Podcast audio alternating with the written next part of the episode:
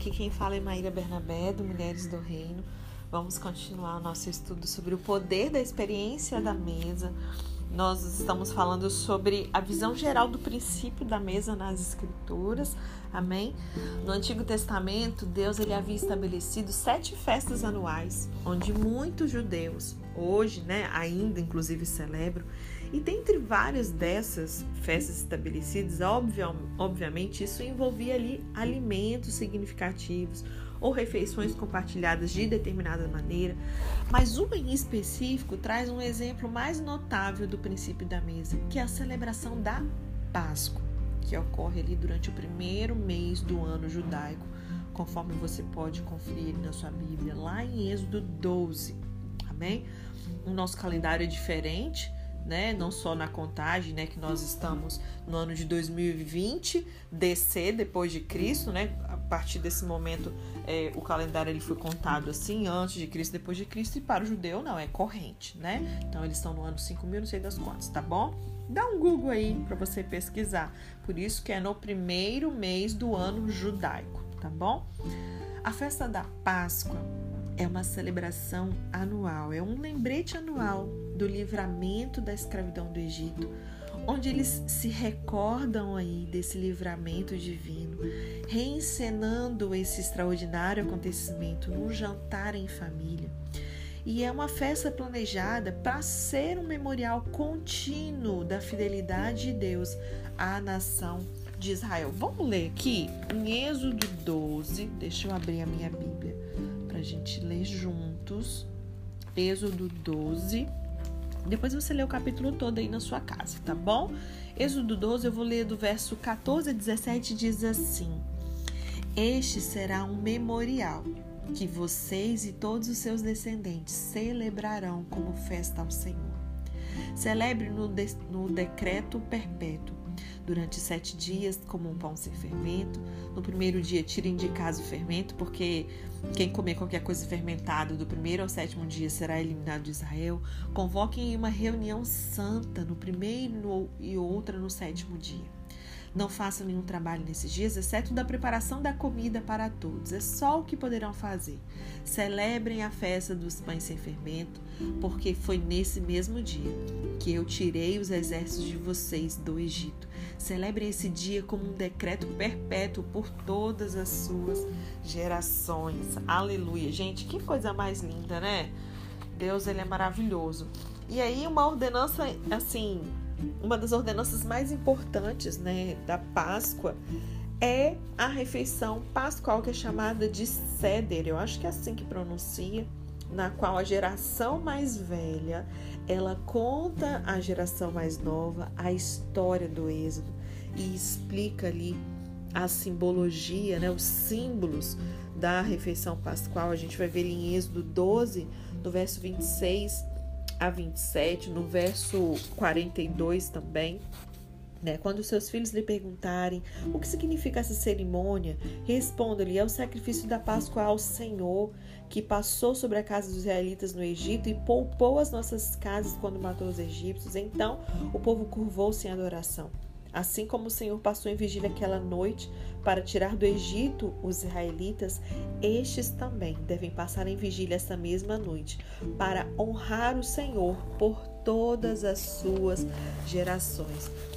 E é importante ressaltar que a lembrança da Páscoa ela ocorre aonde? Ao redor da mesa. Né? Então a gente pode ver que não é algo aleatório, é um cumprimento de uma ordem bíblica amém? De contar a história da Páscoa, promover ali uma ocasião significativa para as famílias judias se unirem em volta da mesa com o objetivo de honrar ao Senhor.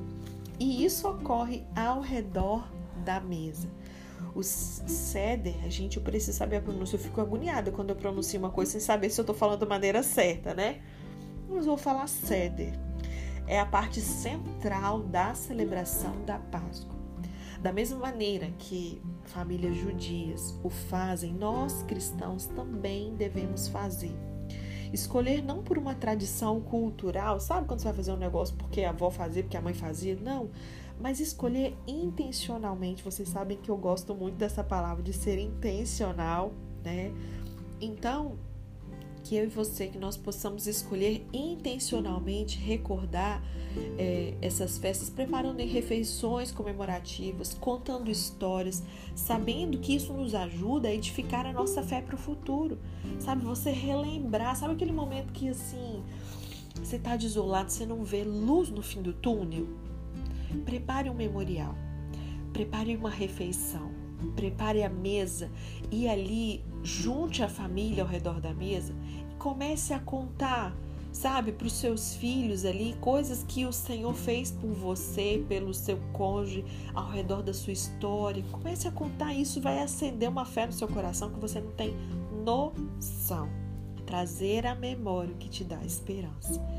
E eu, por exemplo, eu aproveitei essa pandemia para trazer essa realidade bíblica da Páscoa, mas também é, da ceia, né, no meu lar em específico. E eu te aconselho a fazer o mesmo.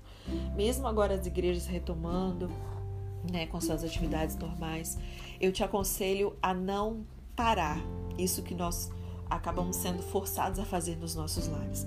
Que você tenha o hábito de ceiar junto à sua família, né? Você, homem que está ouvindo esse áudio, você que você possa preparar ali uma palavra para ministrar aos seus filhos, à sua esposa, né? Outros familiares que possam porventura morar com você, não sei qual a situação da sua casa. Você, mulher, que você tenha esse cuidado, esse amor de pensar, de planejar, de preparar a mesa, uma refeição. Não precisa de luxo, aquilo que tiver à mão, aquilo que for possível de acordo com a sua disponibilidade. É, inclusive, né, tem até um destaque salvo lá no meu, no meu Instagram pessoal, Maíra Bernabé.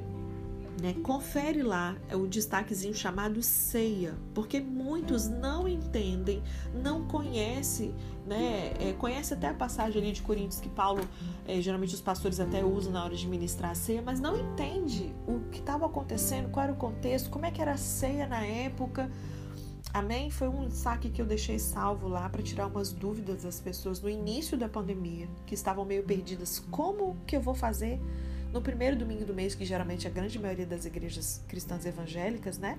No primeiro domingo de cada mês, nós ceiamos a ceia do Senhor. Ou pelo menos tem esse título, né? E aí você vai ver biblicamente como é que é a ceia do Senhor. Qual era o contexto do que Paulo estava falando ali, para que você possa aplicar isso na sua casa, tá bom? Então, fique à vontade para conferir lá no meu Instagram pessoal um destaquezinho lá na minha bio chamado Ceia. Confere lá. Já no Novo Testamento, nós vemos Jesus praticando o propósito divino para a mesa nas suas interações, nos seus ensinos diários, não só com seus discípulos, né? Mas até com aqueles que jamais seriam convidados à mesa dos judeus, né? Como foi com Zaqueu e outras situações que eu vou dar os exemplos aqui para vocês. Se você observar bem, muitos dos ensinamentos que Jesus transmitiu a seus discípulos ocorreram em volta da mesa. No Evangelho de Lucas, há um relato de dez momentos cruciais da vida de Cristo e cada um deles ocorreram durante uma refeição. É ou não é da gente dar um pouco mais de atenção sobre isso, gente? Se não fosse importante. Eu acho que nada é por acaso na palavra, tudo tem realmente um porquê, um propósito de estar ali. Né? Na verdade, os escribas e os fariseus, eles até endossavam isso, né? Lá em Lucas 15, no verso 2, você pode conferir na sua Bíblia também. E a gente vai ver falas, né? Como este homem recebe pecadores, come com eles. É, nós vemos até um relato sobre essa situação, né? É, cultural mesmo do judeu, a situação ali no livro de Atos, aqueles que já estudaram vão se lembrar. É, Pedro com aquela dificuldade toda em se sentar para comer com o gentio, né? Com os gentios, nós vemos ali que na ausência dos judeus com ele, ele até o fazia, mas quando Tiago ia chegando, a galera ali, né, ju, judeus ia chegando, ele já ia saindo de fininho. Paulo ali até o repreendeu muito severamente por conta dessa hipocrisia. Enfim, então nós víamos que era algo que o judeu ele não recebia na sua casa, ele não sentava para se comer, porque eles entendem a importância de você comungar numa, mesa, numa mesma mesa, de comer junto, fazer uma refeição junto, e eles tinham isso muito enraizado. Né? E ao estudar os evangelhos, a gente vai ver que Jesus ele partilhava refeições até com, com essas pessoas que eram consideradas pecadoras, excluídas da sociedade, como eu falei com Zaqueu, né? Está relatado ali em Lucas 19, no verso 5. Por exemplo, o leproso Simão, ali em Marcos 14, no verso 3. Quando ele visita ali, né, Lázaro, seis dias antes da Páscoa, a gente vê exemplos de Jesus jantando com outras pessoas. Você pode conferir no sua Bíblia em João 12, versos de 1 a 8. Então, a gente vai ver aqui é, uma estratégia muito do céu. E eu queria te incentivar justamente a lançar mão como Jesus fazia. Sabe assim, quando tá com uma situação muito crítica em termos de relacionamento conjugal, lance mão da mesa. Prepare refeições à mesa. Coloque amor naquilo, como se você estivesse fazendo para Jesus. O amor, gente, ele cobre multidão de pecados. O amor ele constrange. O a... Deus é amor.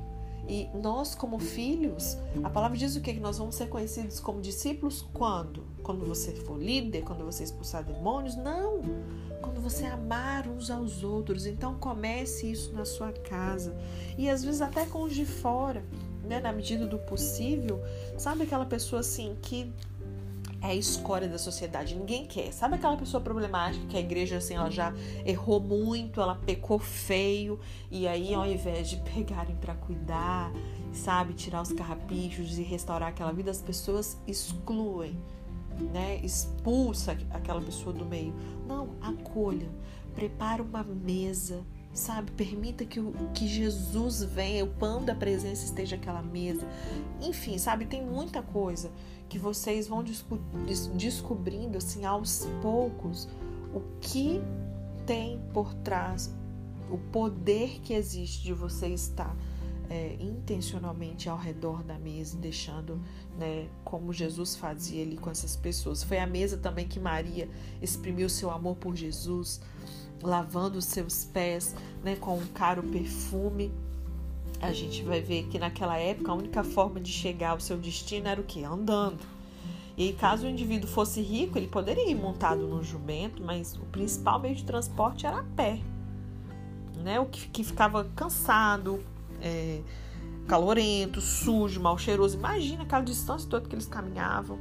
E alguns anfitriões educados, eles ofereciam água fria para os visitantes lavarem os pés, mas o próprio anfitrião, lavar os pés de um viajante cansado era um serviço raro e era extremamente especial. E imagina essa cena, gente. Não muito antes, né? Lázaro morrer, ele estivera na sepultura por quatro dias, até Jesus milagrosamente é, o ressuscitar ali. Marta, sua irmã, estava na cozinha preparando é, a, uma refeição suntuosa. Jesus e os discípulos chegaram ali de uma jornada quente, poerenta das colinas de Efraim.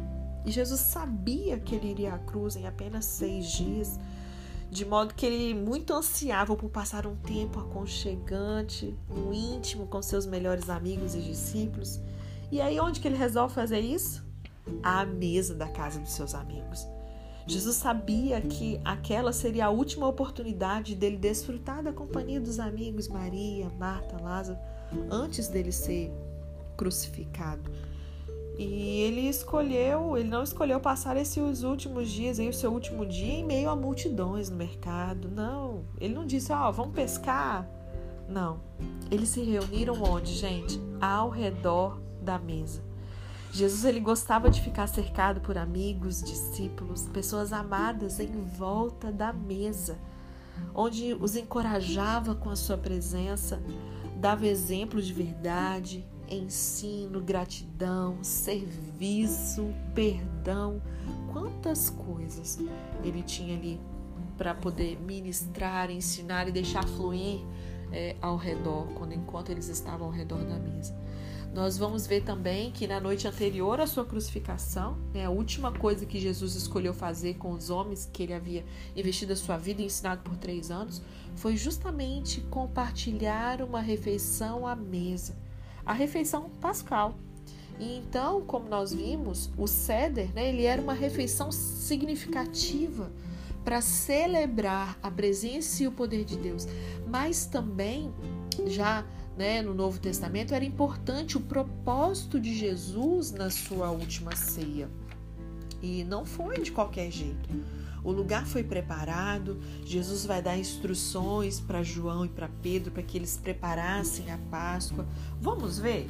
Tá aqui em Lucas, deixa eu abrir aqui a minha Bíblia para a gente ver juntos. Lucas, tá no capítulo 22. Vou ler Lucas 22, verso de 7 a 18.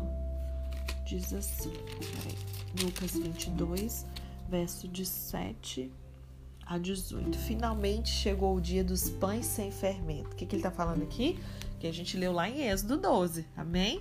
No qual devia ser sacrificado o cordeiro pascal.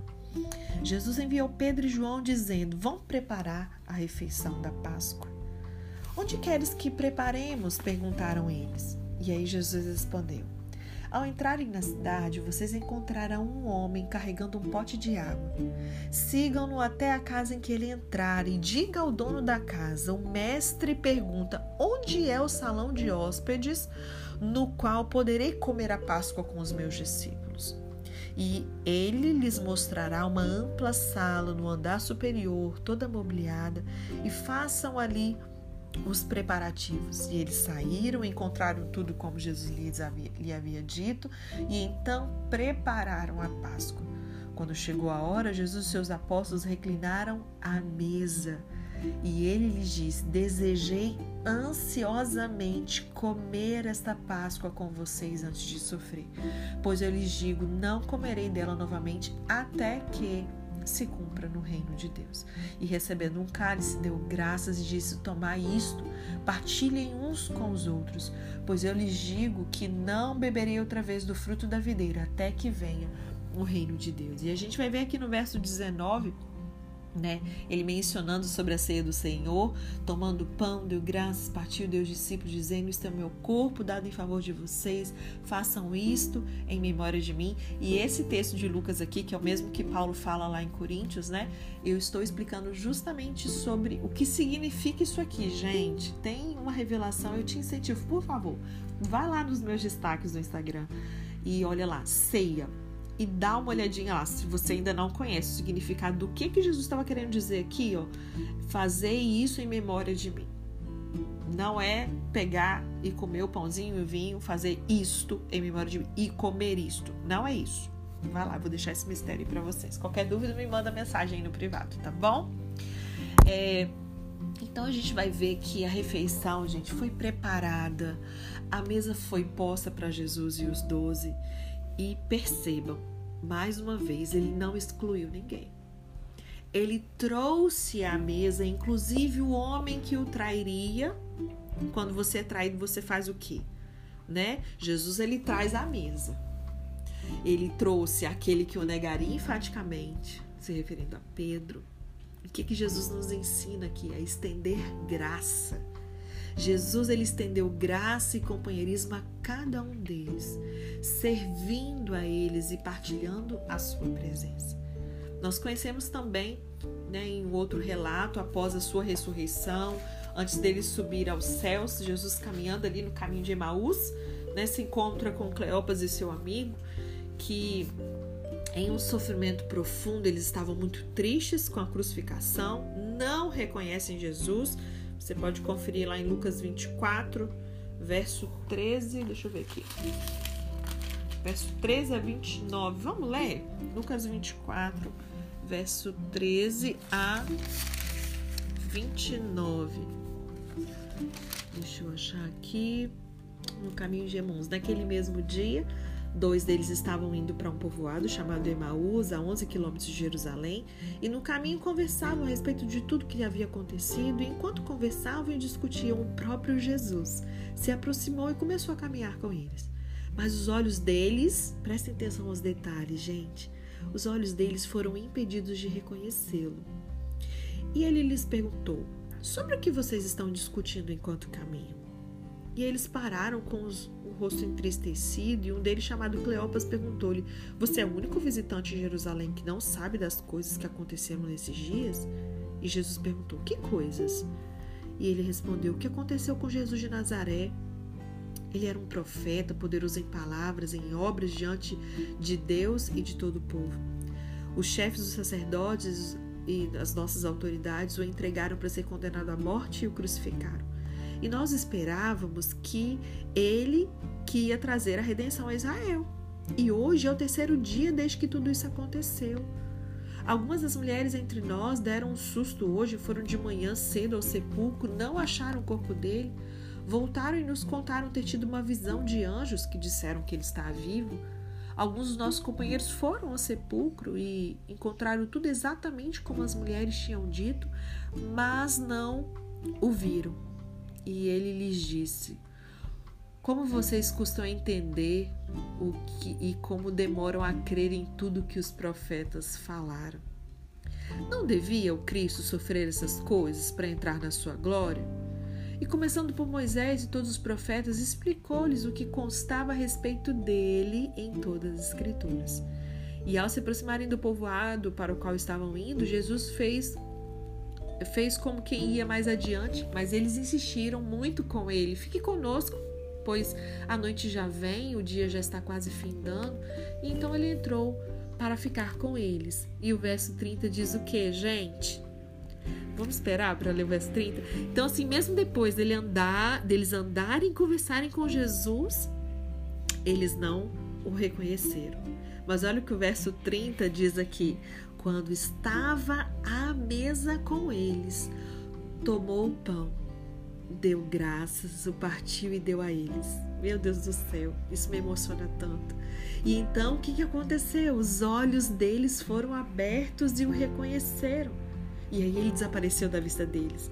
E aí eles perguntaram ao outro: Não estava queimando o nosso coração enquanto ele nos falava no caminho, nos expunha as escrituras? E eles levantaram e voltaram imediatamente para Jerusalém, encontraram ali os onze, os que estavam com eles reunidos, e diziam: É verdade, o Senhor ressuscitou, ele apareceu a Simão. E então os dois contaram ali né, o que tinha acontecido no caminho e como Jesus fora reconhecido por eles quando ele estava à mesa partindo o pão com eles. Somente quando, eles, quando ele estava ali partindo o pão juntos à mesa é que finalmente eles se deram conta de que era o próprio Messias entre eles. Meu Deus do céu, quanto ensino há para nós nessa passagem foi a mesa que Cleopas e seu amigo tiveram um encontro sobrenatural com Cristo, o pão da presença que nós falamos anteriormente, que estava com eles ali há algum tempo. Essa foi, na verdade, a primeira ceia após a morte e ressurreição de Jesus. Lembre-se de que a ceia não era um ritual religioso como é hoje, mas era um momento de comunhão, comunicação, né, numa refeição conjunta para lembrar o que Jesus fizera enquanto estava entre eles. A ceia no Novo Testamento era uma experiência da mesa. Amém? A gente vai ficar por aqui. Eu creio que ao entender, né, o que às vezes a gente lê versículos, né, como esse caso da ceia, nossa, quantas vezes a gente ouviu esse versículo, foi ensinado aqueles que vieram do catolicismo, por exemplo, foram ensinados na catequese sobre o comungar, né? É, todos os domingos ali, ao receber a hóstia. Para nós, cristãos evangélicos, a ceia do Senhor que celebramos todos os meses nas nossas congregações. Mas como a gente pode passar uma vida inteira ouvindo isso sem entender o princípio por trás disso? Não perceber que nós deixamos escapar esse detalhe à mesa. O que tem por trás de tudo isso? O amor, o amor sacrificial, o fazer isso em memória de mim, ou seja, olha, como que eu fiz, assim como eu fiz, façam vocês também, até que eu venha. Amem ao próximo com esse amor sacrificial, dando a vida pelo outro, servindo tanta coisa para a gente aprender e eu oro para que isso desperte, que os seus olhos é, sejam abertos, né? Como, como esses discípulos ali, ao ele partir o pão, dar graças e sentar à mesa com eles, fazendo essa, essa primeira ceia após a sua ressurreição, os olhos dele, deles foram abertos, que o meu e seus olhos também possam ser abertos para muitas coisas que até então nós não estamos tendo discernimento para alcançar a profundidade do princípio, esse realmente o poder da experiência da mesa. Amém? Até amanhã. you.